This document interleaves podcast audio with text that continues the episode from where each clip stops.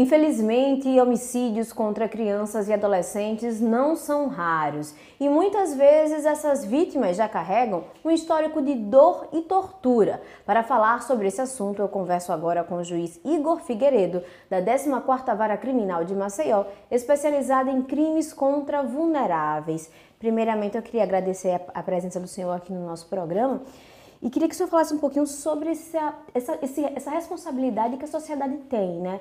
Porque se essas crianças chegam a ser assassinadas, muitas vezes elas sofreram muito antes disso. Então a sociedade tem o dever legal de denunciar quando souber de algum caso de tortura. Nós temos hoje, infelizmente, uma epidemia de crimes contra criança e adolescente. A Constituição Federal é clara, dizendo que criança e adolescente tem que ser tratado com prioridade absoluta.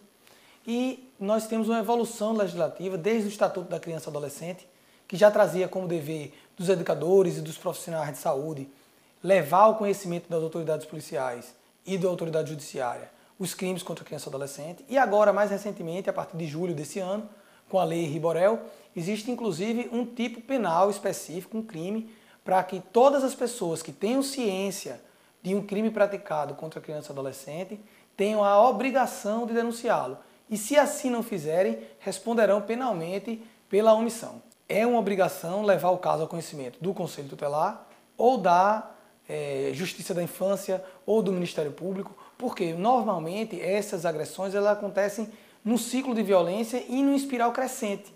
Então a gente tem que fazer cessar esse ciclo de violência no início. Esse é um caso muito delicado, né? Porque percebemos que a maioria dos casos de, de, de, violência contra a criança acontece dentro de casa e quem comete geralmente é o pai ou a mãe. Então a criança tem muito afeto pelo pai e pela mãe, mas eles, elas ficam num dilema muito grande entre falar, comentar e guardar segredo né, da, da, daquele crime. Então é, é importante também que é, é, as pessoas que moram perto, vizinhos, amigos, até as próprias crianças também tenham conhecimento de que se um coleguinha relatar algum caso de violência, é importante levar para os pais, levar para o professor, para que eles tomem é, as medidas cabíveis.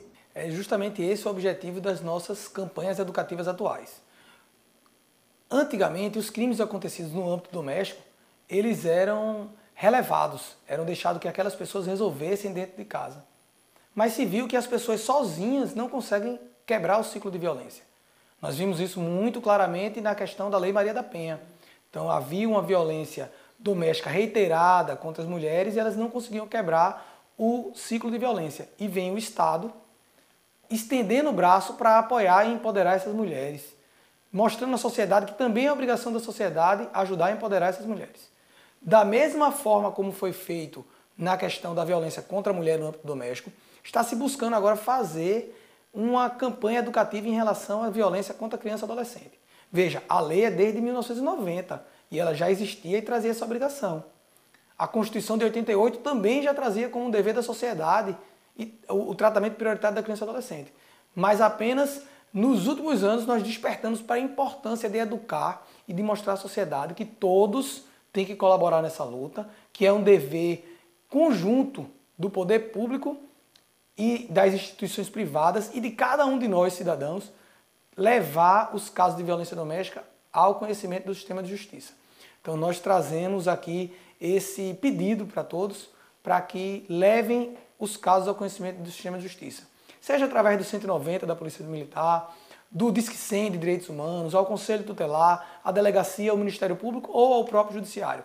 Essa informação da violência precisa julgar, chegar ao poder público para que não haja uma evolução e uma crescente que culmine com a impensável situação de um assassinato de uma criança e de um adolescente. E isso é crime, né? Crime da cadeia e a pena é dura, né? Isso para quem comete crime de violência contra a menor e se essa violência chegar também ao homicídio, né? Isso, doutor? Nós temos diversos crimes de acordo com o que for praticado. Temos, inclusive, situações mais leves, como o que a gente chama de maus tratos. O crime de maus tratos é quando o pai e a mãe, pensando em educar, usa da violência. Veja, a violência não pode ser utilizada em hipótese nenhuma. Violência não é forma de educação. Porque se você bate, você ensina seu filho que a forma de você resolver o conflito é através da violência. Quando ele virar adulto, será uma pessoa violenta. Então, quando você educa através da violência, já é um crime, maus Quando você bate simplesmente pelo prazer de bater, nós temos o crime de lesão corporal. já um pouco mais grave. Se você bate reiteradamente com o objetivo de causar sofrimento, nós já temos um delito de tortura, ainda mais grave, com a pena já mais, mais contundente, que pode chegar até a, aplicação no regime fechado.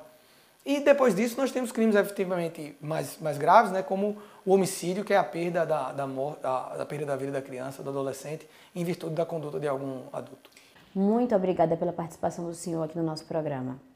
É isso. E para ficar ligado nas outras notícias do Poder Judiciário, é só acessar tjl.jus.br e seguir o Tribunal de Justiça nas redes sociais. Até mais!